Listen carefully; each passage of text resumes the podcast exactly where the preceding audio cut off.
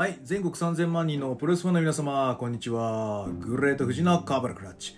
略して富士コブラスタートです。えー、4連休も、もう終わりですな。えー、まあ、仕事になるということで、明日から、うん。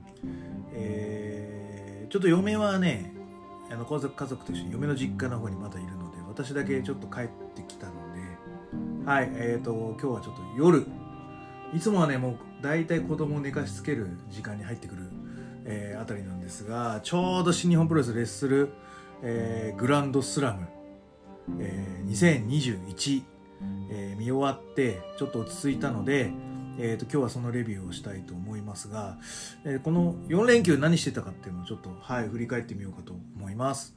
えー21日の水曜日に私あの職域接種の2回目を受けてまいりました。でえっ、とまあ休日前だから、まあ、副反応出てもまあいいやろということでまあ会社のちょっと営業の指名も近いながらも、はい、接種受けましてであのまああとは最悪ぶっ倒れてりゃいいかなと。いうところだったので、えっ、と、いわゆるその次の日はちょっと様子を見て、次の次の日に嫁の実家行こうかなと思ったんですが、思ったより調子よくて、打った21日は。あ全で22日の朝も全然調子よかったんで、あ、これは逆に、早めに嫁の実家行って、で、えっ、と、うちの会社は珍しく、その本人だけじゃなくて、家族も受けさせてくれる感じなんですね。あのなのであの土曜日が嫁の接種日だったんですよ。というところで、えーで嫁はあの子供2人面倒見るの辛いじゃないですかあの副反応とか出た時に。なのでその時に嫁のお母さんとかあのお姉ちゃんとかが面倒見てくれる方がいいということで土曜日は嫁の実家からその接種を受けに行きたいというところだったんでじゃあその金曜日ぐらいに行けばいいかと思ってたんですがあまり調子良かったので木曜日行くかっていう話でちょっと前倒しにして嫁の実家行きましたと。で行ってで晩飯食おうと思った時になんか急になんかあんま腹減らねえなみたいな感じになってきて。で あのーなんつうのカツ丼にしたんですよ。晩飯。カツ丼がなんかなんか食食えなくなってきてあ急に食えねえなこれと思って。これもしかして来たなと思って。とりあえず飯無理やり食った後測ったら39度出ましたよ。あ来た副反応ってことであのカロナールもらってたんでカロナールも飲んでもうもうその日はもうそのまま寝ようということでもうがっつり寝まして。であのー金曜日も大事を取って一日嫁の実家でゴロゴロゴロゴロして いました。であの Hulu に入んべと前から言ってた。で Hulu に入ってでおすすめのやつも紹介してもらってたのでこんなゴロゴロする日に Hulu 見ないでどうすると思ってたんですよ。であので前々からそのえっ、とですねこの VDKD さんからおすすめもらってたんですよ Hulu で行った時はでこの「ダークサイド・オブ・ザ・リング」ってやつと。あと「ザ・レスラーズ」ってやつをこれ見た方がいいですよと。いうのであのおすすめのリンクももらってたんでもうこれ見るべと思って Hulu 入って見たらあのなんか存在しません。お探しのページが見つかりませんって出ちゃって。二つとも。え、マジで？と思って。これよくあるじゃないですか。ストリーミング系で、あの、アマプラもそうなんですけど、前まで見れてたやつが急に見れなくなったとか、なんかそういう類なの？みたいな感じで、ちょっと、あれ？と思って。で、結局見れてないんですよ。おすすめもらったのに。で、でも、まあ、病み上がりなんで動けないので、何見る？みたいな感じになって。でこうしょうがないから仮面ライダー見ました。今までまあちょっと有料だったのであの我慢してた仮面ライダー系を、まあ、ちょこちょこと見ました。まず最初に見たのはあの、えっと、5人ライダー対キングダークっていうですね仮面ライダー X のスペシャル番組のやつを30分番組のやつ見まして。はい面白いのはだから僕らオンタイムじゃないんですよ。仮面ライダー X 系は。なんだけどその表記は仮面ライダー X ってなってるけど劇中とかでえっ、ー、と呼んでるこのえ仮面ライダー X は X ライダーって呼んでるんですね。あこれはなんかあなんか珍しい。X ライダーなんだ。だけどあの仮面ライダー V3 とか仮面ライダーアマゾンとかと語呂が合わないんで仮面ライダー X になってるだけで正式名称は X ライダーなんでしょうねあれ、うん、っていうのがちょっと見ながらあのおおって思った感じです。でさらにえっ、ー、とあれっすわ。あの X ライダーの仮面ライダー X ってあの神話ギリシャ神話のあの名前？神様の名前とか？その怪物の名前みたいなのをモチーフとしてるから仮面ライダーシリーズの中でもちょっとかっこいい部類に入るなと思ってたんですよ。ネプチューンとかね。っていうのであったのに、そこで出てきたそのキングダークが、なんか改造してできた最強の怪人っていう名前が、コウモリフランケンっていう名前で。全然神話じゃねえじゃん、コウモリフランケンって。なんだよとか。そこはさ、なんかさ、クロノスとかさ、ケルベロスとかさなんかそんな名前じゃないの？なんだよそのコウモリフランケンってって思いながらバーカバーカって思いながら見てました。なんだこれクオリティ低いなと思いながら見てまして。突っ込めながら見ました、これ30分で終わってでえっ、ー、とあと、えー、仮面ライダージオのあのオーバークォーツァこれ見逃してたんです私やっぱりジオの、まあ、まあまあ、ちゃんとしたラストのエンディング、トゥルーエンディングに近いお話になってると思うので、あれをちょっと見て、ちょっと感動しました。その、なんつうの、正規の仮面ライダーにもエンカウントされてない仮面ライダーたちも全部すくい上げて、かつ、ストーリー的には一本芯の通ったその王道仮面ライダー平成仮面ライダーのくくりっていうものにまとめ上げかつ、えー、エンターテインメントとしてもなんかこうきっちり見れると。その割には序盤織田信長が出てきたりとか結構ゴリゴリなてんこ盛りな展開になってるんですが、うん、まあそこでねそのメインキャラたちの心情の動きとかを掛け合わせるというなかなかのなんつうのアクロバティックなはい展開が素晴らしかったですね。はい。すごく感動したなと思いました。はい。でジオを見てでその後はエグゼイド。エグゼイドのあの1時間ものの3本連作っていうやつがありましてでえっ、ー、とそれなんだっけな。ちょっと待ってね調べもう一回見ますね。あの仮面ライダーエグゼイドのこれこれ。ブレイブスナイプとパラドックスパラドクス with ポッピーと最後はゲームバー VS レーザー。の、えーと、エグゼイド3部作。これもあの今まで有料版、まあ、アマプラの時は有料版で見れなかったのでこの3本見ました。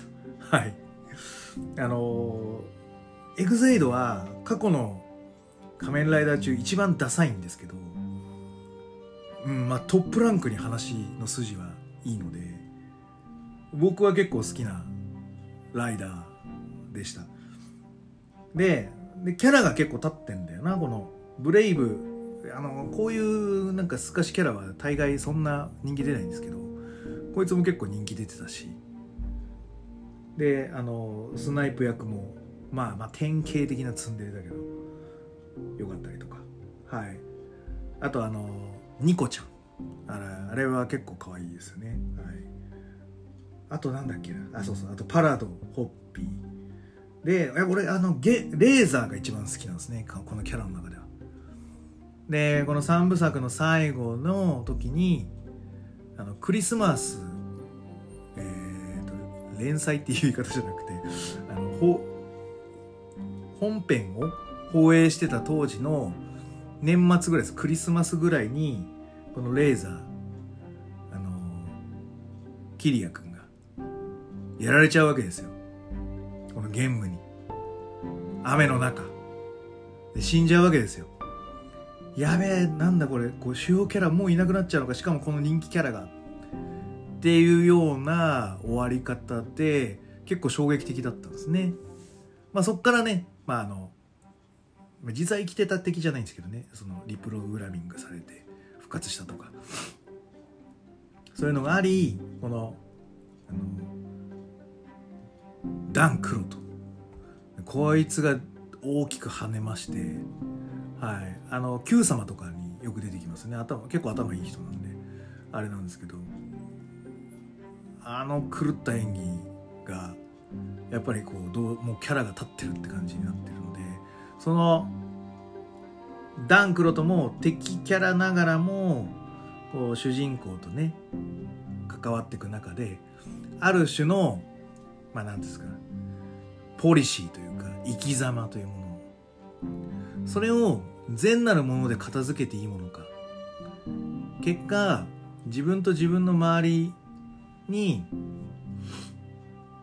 何か情を残してるっていう節はあれどもそれを善という枠に収めていいのかっていうところに関してはこのダン・クロトという人間の面白いところでその今回のその3部作もダン・クロトがまあ悪役に返り咲くみたいな流れにはなってるんですがところどころ置き玉のように置いていってるものの一つ一つが事件解決に向けたものであったりとかそのゲーム病で死んじゃったというかいなくなっちゃった人のまあことを考えた一つのですね彼なりの善という思いが、えー、ポリシー生き様とを投影するとあんな風になってしまうという。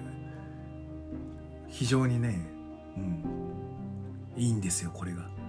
その生き様と生き様がぶつかればそこは戦うしかないよねというですね。プロレス的その理由。善だから戦う悪だから戦うじゃなくて生き様がぶつかれば主張が違えばそこは戦いだろうっていうその平成仮面ライダーでありがちなものの究極のなんていうかねいい理由付けというものがこのエグゼイドにあるので最後までねそういうこう、うん、主張のぶつかり合いみたいな戦いが見れてそしてねそれのエンディングがこのエグゼイドではなくてゲーム対レーザーだったっていうのが粋だなと思いました。はい、はい、というえっ、ー、とフールな生活を経てで土曜日は嫁が接種受けてっていう感じ。で日曜日私ちょっと帰ってくるみたいな。でねあのそうしてようやくですねあの、まあ、その中で間間でも、まあ、プロレスはちょっとずつ見てて嫁の実家にいるんでみんなね静まった頃とか朝一とかいう形で 見てました。で土曜日はですね朝あの極楽湯って嫁の実家の向かいにあるスーパー銭湯があるんですけどそこ行ってきましてあのサウナ入ってで久々にですね今まで、まあ、コロナで試合をしなくなってから1年半ぐらいプロレスのやる側のアウトプットっていうのをしてなかったなりましてでサウナ入ると携帯とか見れないじゃないですか。なんでこう究極になんつうのかな。インプットできない状態が続くんですね。2時間ぐらい。でこの2時間ぐらいインプットできない悶々とした状態。で、えーと、サウナ入って水風呂入って外気浴してまあ、外気浴してもなもう夏で暑いんですけどね。を、えー、こう切り返してよしと。で整うってどうなんですか？整ったことないんですけど。あの寒いも寒いし暑いも暑いんで俺にはよくわかんないんですけど。はい。だし、ね、あれちょっとね動悸激しくなっちゃうからあんまりやりたくない水風呂はい。なので何回かサウナ入った後じゃないと水風呂入れない病なんですけどね。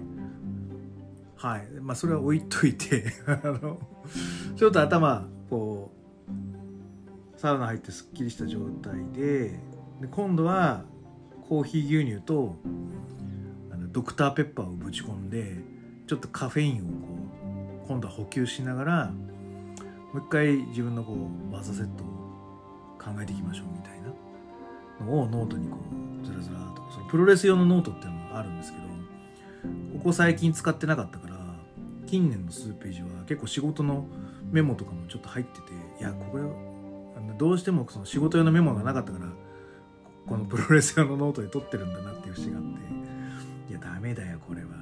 プロレスのノートだけにしなきゃと思いながらプロレスのアウトプットをずるずるずるずるこの2日間午前中は書き出しておりました。はい。で1年半インプットしてたもんだアウトプットもっとすげえ膨大なのかと思ったら結局あんま変わってなくてどうしたもんだろうっていうあんまなんだろうな。こう劇的な変化はなかったですね。ただ自分の中でこれいいなって思うものは増えてるんだろうな。だから引き出しが増えてるってことでいいと思うかな。まあだから本筋は変わってないようでいいんじゃないですかね。まあ、そんなこの休日を過ごして帰りの電車の中あ違う。もうでも帰りの電車は登場見てたから家帰ってつけたらえっ、ー、とちょうどデスペ線がやってまして。はい。今日はあの そっからはい。ちょっとこの感想のロゴを残していきたいと思います。ごめん、オープニング長かったね。この4連休の話なんでね。はい、じゃあ、そんな感じでいってみましょう。この番組は健康プロ所属グレート富士がプロレスやってる体の斜めからの視点で見てしまうプロレスの試合の感想やなぜ何と湧き起こってしまう疑問の数々に対して妄想の仮説を立てたり妄想の検証を勝手に探し出してしまう困ったポッドキャストです。えー、そんな今日のコーナーは、えー、レッスルグランドスラム2021レビューとなります。はい。えー、まず第0試合。ごめん、見てないんだよね。結果だけ言いますよ。KOPW2021 争奪ニュージャパンランボー with 手錠。参戦選手数見てということで、最後は、えー、チェーズ・オーエンズが勝った。おチェーズが勝ったんだね。はい。えー、多いですね。あ、鈴木みのるも出たんだ。ー、小島節、タイガー、同期。石井東郷後藤永田。王冠。はいはい。健太あ健太も出たのね。吉橋裕次郎と。はい。あでヒロム出たんだ。はい。で第1試合60分一方勝負 IWGP ジュニアタック選手権試合。ごめんこれも見てないから後で見ます。えー、ロッキロメロ田口祐介組対、えー、チャンピオンエロファンタズモ石森泰治はエロファンタズモが20分56秒。CR2 からの片指固めによりましてチャンピオンチームが初防衛に成功しております。はい。で続いて第2試合。60分一方勝負 IWGP ジュニアヘビー級選手権試合。チャレンジャーロビーイーグルス VS チャンピオンエル・デスペラート3度目の防衛戦です。19分56秒ロンミラースペシャルによりましてエル・デスペラードが3度目の防衛に失敗。ロビーイーグルスが新チャンピオンとなります。そうここから見てます。はい。えーとじゃあ私のですね見えないんです。コスチュームコスチューム？はい。えっ、ー、と、レッスルグランドスラムの、えー、ベースボールシャツを着ながら、はい、今日はおしゃべりしております。皆さんも、えー、画面見てもらったと思うんですよ。現場行った方は生で見ていただいたと思う。あの、レフリーが着てたやつね。あの、売店でも売ってましたかね。はい。どう思います？ダサいっすよね。ダサいんですよこれがまたであのもともと僕はあのノアのベースボールシャツが欲しすぎてもらえなかったので闘魂ショップで見たこの新日のベースボールシャツ買ってしまったという話をま前回したと思うんですがもともとノアのベースボールシャツが出る前から私は今年はベースボールシャツが欲しかったんですでえっ、ー、とまあ独身の頃結構ベースボールシャツ僕は持ってまして着てたんですけど嫁と付き合い始めてからはなんかねチャラいっていう話を受けてたのであんまベースボールシャツみたいなのはも、まあ、捨てたというか、うん、使ってなませんでした。はい。でえっ、ー、とマーティー・スカルのベースボールシャツがプロレスリング T で一応サイトの中ではあるんですよ。ただ S サイズしか置いてなくて私 L か XL みたいな感じなのでなくてでそれがいわゆるブラックに縦縞だったんですよ。でこの縦縞のやつがちょっと欲しいなと思ってて狙ってたんですね。ただそれはもうサイズがなくて買えませんでした。でノアの白見てやべこれかっこいいと思って白もありだなと思ってチェックしてたわけですでこの今回のこの黒ですわ、ま、黒っていうかちょっとシルエットが良くないかなと俺は思うんですよ。あのノアのベースボールシャツのシルエットと今回のこのレッスルグランドスラムのシルエット違うと思うんですよ。うん。多分まあ素材もそうだし素材によるシルエットの違いでいいのかな。あっちの方がやっぱノアの方がシルエットいいっすよね、うん、見てよあのレフリーの人たちの。ダサさを。あれこう前閉めてるからとかじゃないですよね。完全に多分シルエットがダサいからと思うんですけど。まあだからちょっとね工夫しないとあの街で着るにはちょっと難易度が高いのが新日のやつです。ノアのやつ多分ね羽織るだけで OK だと思うんですよね。あなんですがちょっと新日本系のベースボールシャツはちょっとテクニックがないと着づらいと思うので要注意で。と思います。こんな話いらんか。はい。でちょうどだから僕が見たのはこの第2試合のところからです。足攻め使ってんなーみたいな。削り合ってんなーみたいな感じの中で。であるもう忘れちゃった忘れちゃったけど人のタイムラインの中でこれちょっとロビーワンチャンあるぜっていうツイッターのつぶやきを見かけてて嘘このデスペのこのオーラを石森はあんなちょっと完品みたいな勝ち方をしてるのにロビーイーグルス取れるみたいな感じ。ちょっとねちょっと舐めてました僕したら取っちゃうじゃん。足攻めでロビーイーグルスが。だから俺ちょっとびっくりしてびっくりしたと同時にちょっとよしって思ったんですよ。はい。これはまた後でお話ししますね。はい。でえっ、と第3試合。はい。岡田和親対ジェフコブの試合です。はい。これがこれがすごかったね。はい。なんつうのかな。僕のなんつうの岡田が勝つかなとは正直思ってたんですけどあのプレビューで言ってたように僕が見たいのはあのコブと高木とザックの試合が見たいんですよ。スリーウェイで。ということなんで、コブには勝ってほしい。で、ザックにはちょっと負けてほしい。いや、好きだから勝ってほしいんだけど。でも、まあ、トップ戦、戦いけるんだったらなんかそそんなカードが見たいみたいな思いを馳せたままこの試合を見たわけですよでもまあ要はオリンピックになってるのでやっぱオリンピアジェフ・コブのもう強さが目立ってますねというところで。いやーよかったなドロップキックとかもさあの岡田のお株を奪うコーナーと座ってる人間にドロップキックみたいなのもやったしね。であの声ですげえ出てたのはオクラホマスタンピートやって2でキックアウトしたからすぐにその場飛びムーンサルト行っちゃったみたいな。うわーみたいな感じだった。声出てたね。すごいなと。で他にもこうねコブ殺法ガンガン出てたんでわどうだろうと思ってたんだけど、まあ、結構耐えながら岡田が要所要所でやっぱかっこいいんだよなドロップキックのカウンターだったりとか。うん。でえっ、ー、とまあツームストーンをフックにしてまあ決まらない。そっから派生みたいな。ツームストーン、えー、レインメーカー。まあこの2つだな。派生系でいくと、まあ、ここを軸にして攻めていくって感じになってきます。はいだからコブはやっぱ体重重すぎるからツームストーンは決まらないっていう設定なんだろうななんか。前も前は決まってたっけ？でもうまく決まってなかったよ。うな気がするんだよな。今回は決まってないっていう設定ですよな、うん、で、えーと、その代わりコブは結構決めてくるよね。であのドクターボムを決めたね。でも今回は膝つきバージョン。シットダウンと膝つきで何か使い勝手が違うのか。まあ気にまだそこら辺は解明できてないんですけど。はい。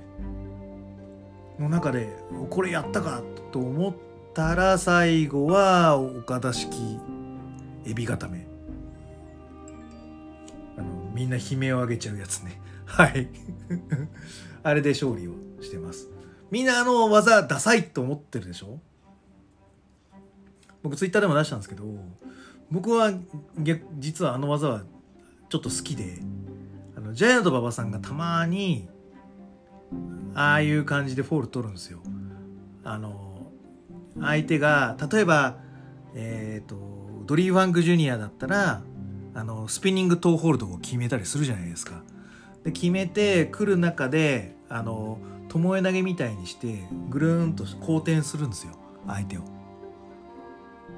な時にえっ、ー、とジャイアント馬場の巨体がねのあの巨漢の膝が自分の肩の上に乗っかるわけですよ。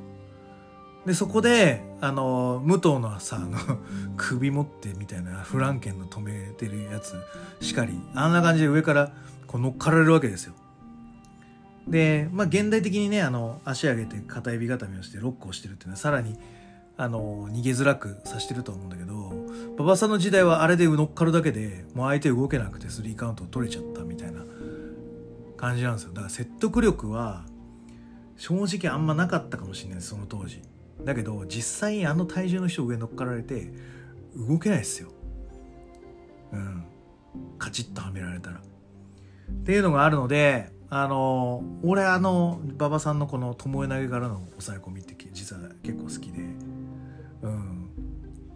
あの俺の中では説得力あるなと思ってる勝ち方です。であれがねもし独学のプロレスってあのウルティモドラゴンの本あるじゃないですか。あれに載ってたんです岡田和親の話。俺何も彼に関しては育ててないっすよと。ただお前大きいんだから動けるジャイアント馬場になれっていう指示を出したと。いう話があるわけですよ。それのそのプランニング。じゃあ今のこの日本現代プロレスがジャパニーズルチャと呼ばれているゆえんっていうのはやっぱこのウルティモドラゴンが打ち出したキャラクタライズリズムまあ切り返し合戦みたいなもののまあ、流れっていうのテンプレートがドラゴンゲートに根付いてドラゴンゲートがアメリカに行ってドラゴンゲート USA に行ってでそこら辺から、えー、もの力プロレスとかああいうものでルチャというものを証明できた人たちがアメリカの中でどんどん増えていったわけですよ。でドラゴンゲート USA でジャパニーズルチャっていうのが入ってきてその力プロレスとかルーチャの流れあメキシカンルーチャじゃなくて結構ジャパニーズルチャというものでおおこうアメリカインディーシーンっていうのが侵食されていくわけですよ。で結果 WWE にもジャパニーズルチャが行くしメキシコもそれで浸透されていくし新日本とか全日本とかノアの、えー、プロモーターと呼ばれる現場監督と呼ばれる人たちは皆ジャパニーズルチャ出身である。という事実。ジャパニーズルチャ世界を制する。のの本当の大元の大元がそのウルティモドラゴンなわけじゃないですか。あの人が岡田和親を見て動けるジャイアント馬場になりなさいって言ったアドバイスこれがその実際あのエビ固めに生きているもしくはその頃こうあれした方がいいんじゃないこれした方がいいんじゃないっていうアドバイスの中で馬場さんはこういう技を使ってたからこういう動きでフィニッシュ取ったらいいんじゃないのって言ってた中にあれがもしあったとしたらいやそりゃすげえなと思うわけですよ。コブ勝ってほしかったけどなんか岡田の奥深さ奥深さが再認識されたかなって俺は思っちゃってそれはそれでちょっと岡田かっこいいなと思ったし、うん、岡田勝ってよかったなと思ってしまいました。ごめん。コブコブコブごめんって感じです。はい。でよくよく考えてみたらあのさ岡田のリバースネックブリーカーってさ形を変えたココナッツクラッシュじゃね？とかあとさあの元祖レインメーカー？いっちゃん最初のこう滑ったレインメーカーってランニングネックブリーカーじゃん？とか？あじゃあやっぱり技セットとしては動けるジャイアント馬場っていう作り方をもうやっぱりこう若い子が作ってたんじゃないの？って思ってしまうのは僕だけでしょうか。はい。ということでちょっと岡田の幻想がちょっと妄想の仮説が膨らんでしまったという。はい。鼓舞すごかったんだけどね。はい。思ってしまいました。これまたリターンマッチ見たいなと思いました。はい。えーとじゃあ僕の中のメインイベントです。はい。セミファイナルですね。はい。僕の中のメインイベント。セミファイナル。あスペシャルシングルマッチは19分23秒エビ固め。岡田式エビ固めによりまして岡田和志が勝利となっております。はい、第4試合セミファイナル60分一本勝負 IWGP タッグ選手権試合、えー、第90代チャンピオンチーム真田内藤哲也組対チャレンジャーチームザク・セバジュニア太一は37分58秒。ヨーロピアンクラッチによりまして、えー、太一ザックが新チャンピオン、えー、真田、えー、内藤組は初防衛戦に失敗となりました。やったぜって感じですね。はい。はい。で、第2のデスペが足でギブアップしたんで、ザック足が痛いんだけど、足ギブアップはねえだろうなっていうちょっとした安心感がありました。はい。まあその前段階でも結構、あの、ダブルフォールで勝ててないザック、真田とやって。で、内藤には結構乾杯的なムードでコントロールされちゃった。今までコントロールしてても負けた試合っていうのは数あれどコントロールされたまま負けちゃったっていう試合っていうのはほとんどなかったと思うんですよ。なのでやっぱりあのザックの試合の中でも結構珍しい一戦であると言えます。えー、その前哨戦の、えー、内藤、はいえー、ザック戦に関してはね。という中で、えー、まあやったわけです。僕はあのザックのザック真田戦前々日の。もうねもう僕多分し今年のベストバウトはあれです。はい。もうあれです。はい。今年のベストバウトははい。ザック VS 真田のシングルマッチです。もうこれでしょう。うん。まあ、まず物珍しいっていうのもあるよね。はい。でえっ、ー、と小太郎と進がやってたよね。あの同じ展開を。でも全然説得力はなかったと思う。あれこれはダブルフォールなんですかっていう話だったんですけどあの表現力しっかりと足で押さえつけて両足あ両肩が両方ともついてるという状態を見せつけてからのダブルフォール。の美しい流れであったりだとか。でそこに至るまでの仕込み。で、えー、前哨戦とかその前のアンダーのカードでは逆に、えー、真田が大水スープレックスで勝ったりしてるわけです。で、えっ、ー、と、まあ、いわゆるオコーナーロールの、えー、まあ、えー、ジャパニーズレッグロールクラッチ返し返しのオコーナーロールみたいな、あの、テンプレの貸し付けっていうのは、もうこの向こう3年間ぐらいで、えー、もうやってるやつですね。サナダザックので。新しいテンプレの貸し付けっていうのを、えー、このザックさんとのブランドではしてるわけです。それがこの王水の流れになってまして。で、えー、こう、フィニッシュとして昇華されたわけですよ、ようやく。ということになってて、なんつうのかな。あ、テンプレの貸し付けが回収されてきてるぞと。で、しかも彼らはまた、また多分、もっとこう、大きなことをやってくれるその足がかりの一石になってるんだと思うので私はもうこれはなんつうのベストバウトに押さざるを得ない。もうそのまでのクオリティも最高だしね。もうずっとにんまりしながら見てられたので。はいあのベストバウトは多分これを挙げると思う。ただこのタック戦その前のあの真駒内戦そして今日のドームのタック戦やっぱりタック両方良かったねって言わざるを得ない展開です。しかも、今日の試合は ザックが主役だから、ね、足痛めて、ね、あの、方眼びいきというか、そういうのを観客の中で集める要素として、ちゃんと足痛い状態でザックはやられてるわけですよ。まあだから、まあ、前の試合も良かったけど、やっぱ今回の試合の方が、俺はやっぱこう、ハラハラドキドキしながら見てたわけです。ザック頑張れと。負けてるじゃないか前回。そして前哨戦勝ててないじゃないかザック。ここでこう俺のフラストレーションをこう 発散させてくれみたいな感じでこう望んでるわけですな。はい。ただちょっと足ギブアップはあれでないかなと思ったんでちょっとだけ安心したもうだからもういじめられて足痛くて終わっちゃうみたいなのだけはないかもって思いながら見てました。はい。で、え、ー、と、ナイト・ザックの、えー、グランドの展開。まあまあ、タイトルマッチなんで、まあ、やるだろうっていう意見もあれど、前回のあの、その、ナイト・ザックの前哨戦っていうのは、ことごとく、えー、流行りの間というかリズムを内藤はずらすわけですよ、ザックの。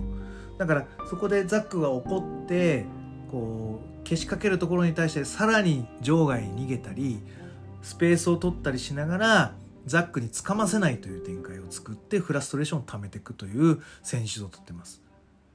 で、えっ、ー、と、まあ、いわゆる真田が助けてくれるから内藤はグランド勝負をザックに仕掛けたという説もあるでしょうけど僕が思うには4人いることによって内藤が使えるスペースが少ないわけですよ。場外すぐ逃げようとしてもいわゆる、えー、真田側にいる2面しか場外に逃げる隙間がないわけですよ。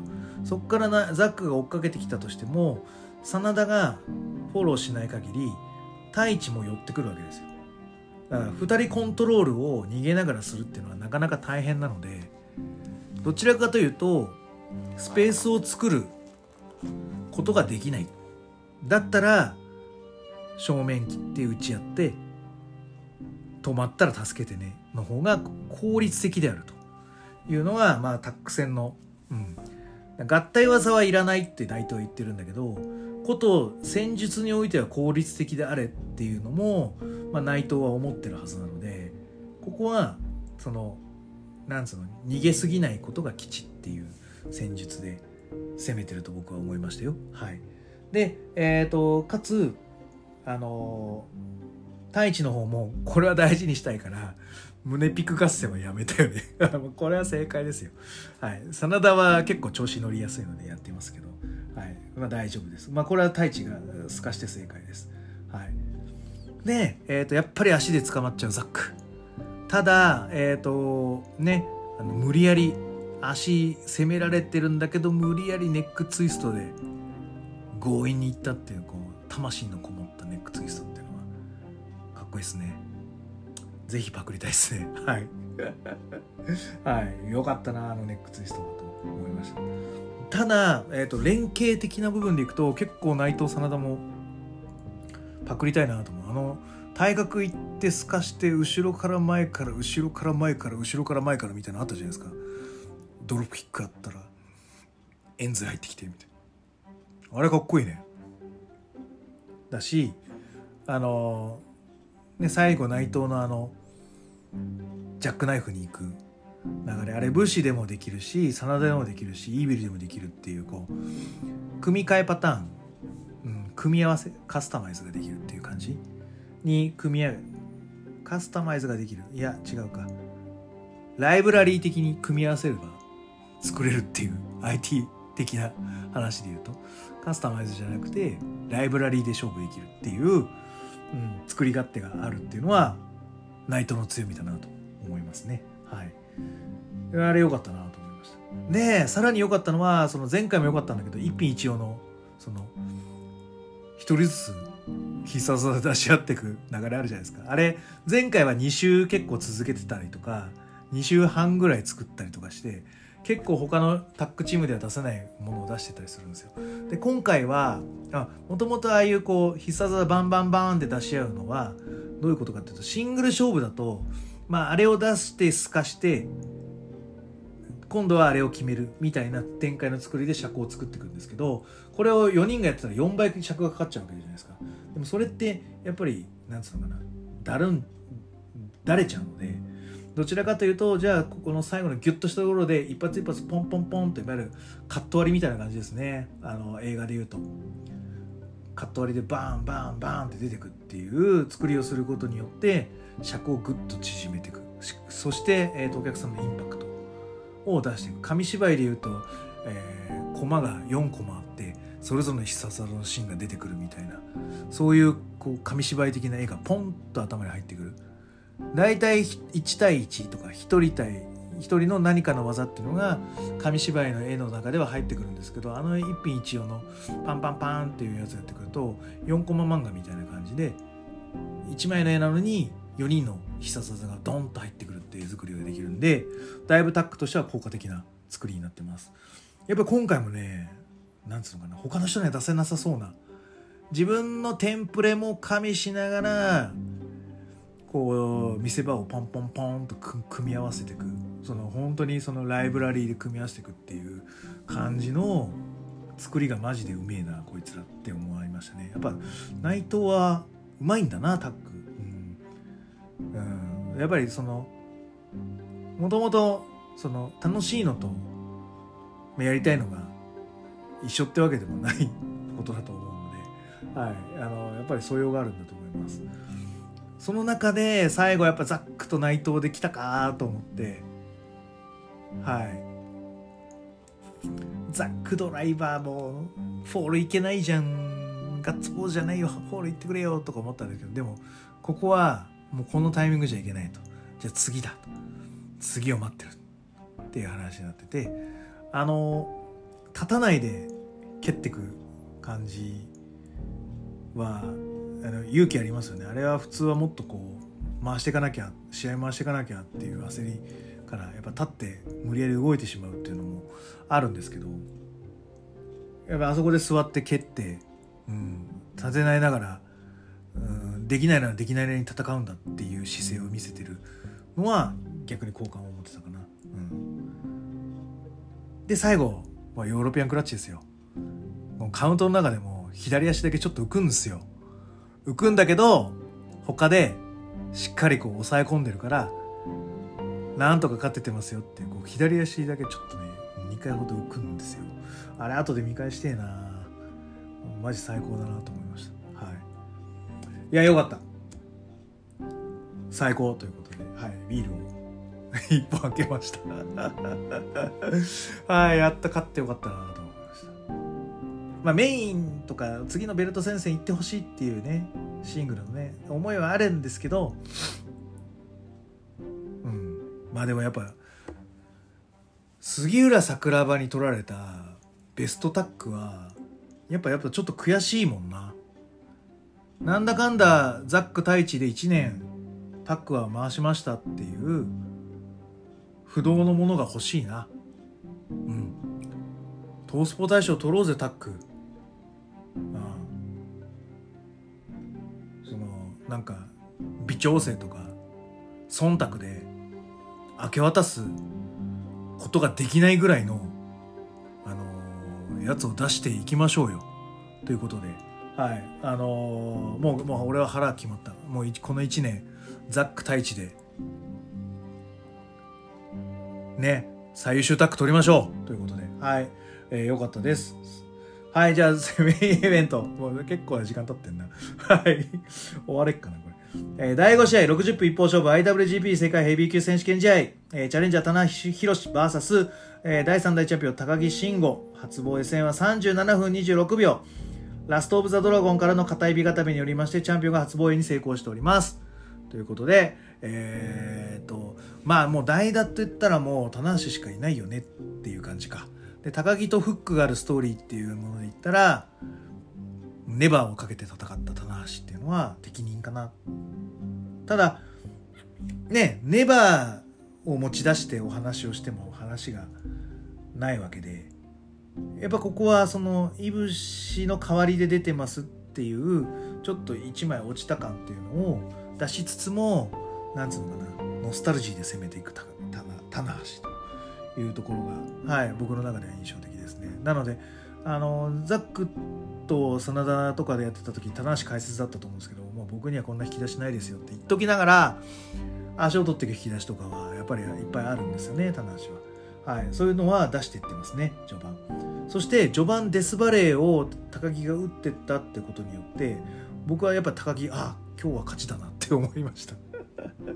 はい。あの腕ロックをそのでもねそれはね後で裏切られることになるんですよあの序盤デスバレーを打つ時ってあのデスバレーとメイドインジャパンとラストオブドラゴンってまあちょっと似てるじゃないですか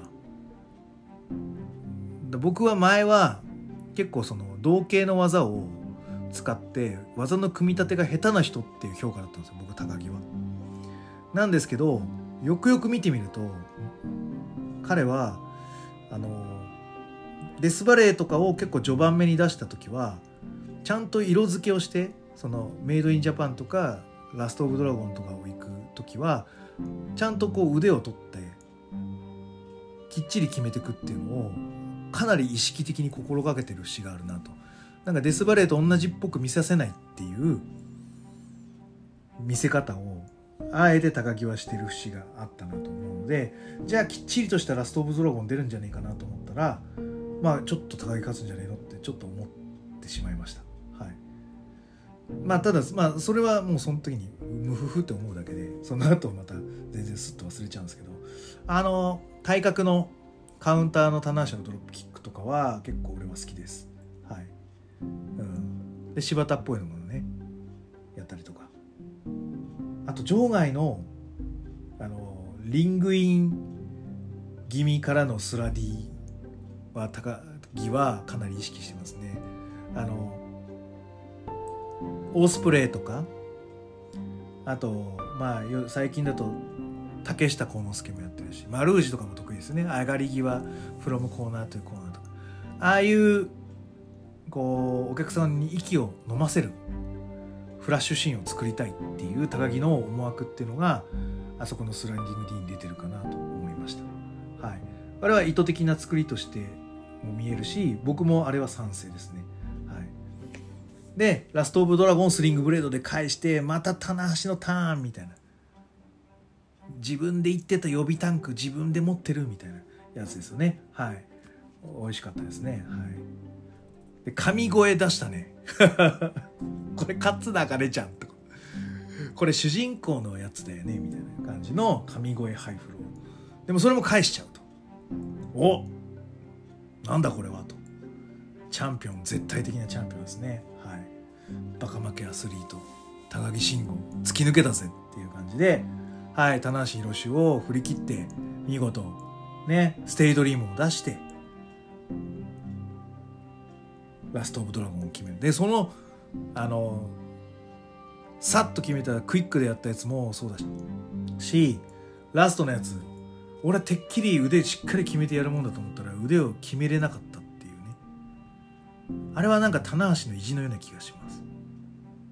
完全に勝てたわけじゃないよという棚橋の意地が高木のあの何気にあの人きっちりした性格だと俺は思ってるのでいびつな試合として印象付けさせるためにわざと高木の好きなようにさせなかったっていう棚橋の文脈が見えるかなと思いました。うん、なので、えー、あれは高木にとってはちょっと悔しい試合になってるはずです。クオリティ的にはね。はい、そういうフックを残してあげてるっていうのは戦うまあなんだろうなやる側としてはありだと思います。はい、で最後は安定していい棒出てくると。はい、であのみんなのエンタメやめろよとか言ってますけどああいうエンタメをして、ね、チャンピオンに足毛にして勝ってる人の T シャツ見てくださいよ。ちょっとかっこよくないですか？サソリの で、そんな、あの、一番強い人を足毛にしてる人が着てる T シャツが売ってるわけですよ、世の中には。まこれは購買意欲を増すわけですよ。このチャンピオンに勝ってる人の T シャツなんだと思うわけですよ。これが商売です。多分 WWE はマーケティングでそういうのを取ってんじゃないの？新日本もそのマーケティングに基づいてオンしてんじゃないの？だから WWE の真似をしているのはあの乱入をするという演出ではなくて商品が売れるマーケティングを真似してるんですよ。ちゃんと儲かるための真似をしてるんだと僕は思いますよ。っていうことで言えば僕はもうなんだろう会社としては売ろうとしてるのでどんどん真似してほしいと思います。グッズが売れる真似だったらね。はい。ということで、はい、あの最後はイービルの T シャツがかっこいいというオチで終わってしまいましたということです。はい。えー、今日はじゃあそんな感じで終わろうかな。はい。えっ、ー、と、グレート富士のコブラクラッチで質問感想お待ちしております。グレート富士の質問箱や TwitterDM などどしどし送ってくださいね。また、えー、ハッシュタグ富士コブラで感想つぶえていただきますと非常に嬉しいので、ぜひ、いや、俺はこう思うと。お前の岡田のは間違ってるぞとか、はい。あの、イーボは、あの、もっと、あの、こうあるべきだとか、そういう意見をいただければと思っております。はい。えっ、ー、と、あと、そう、ボジョレイド好評だったらしいので、はい。後で、後でというか、またどっかで、ボジョレイ女房をゲストで呼びして、感想を聞いてみたいと思いますので、はい。あの、そういったのもちょっとお楽しみかな。はい。えー、最後に気に入っていただけましたら、サブスクリプションの登録、または定期購読のボタンを押してくださいね。ということで、はい。新日本プロレス楽しかったです。あとちょっと時間があれば、あの、この連休中に見たプロレスをもうちょっと話してみたいと思いますが、今日はこれで終わりたいと思います。それでは全国3000万人のプロレスファンの皆様、ごきげんよう、さようなら。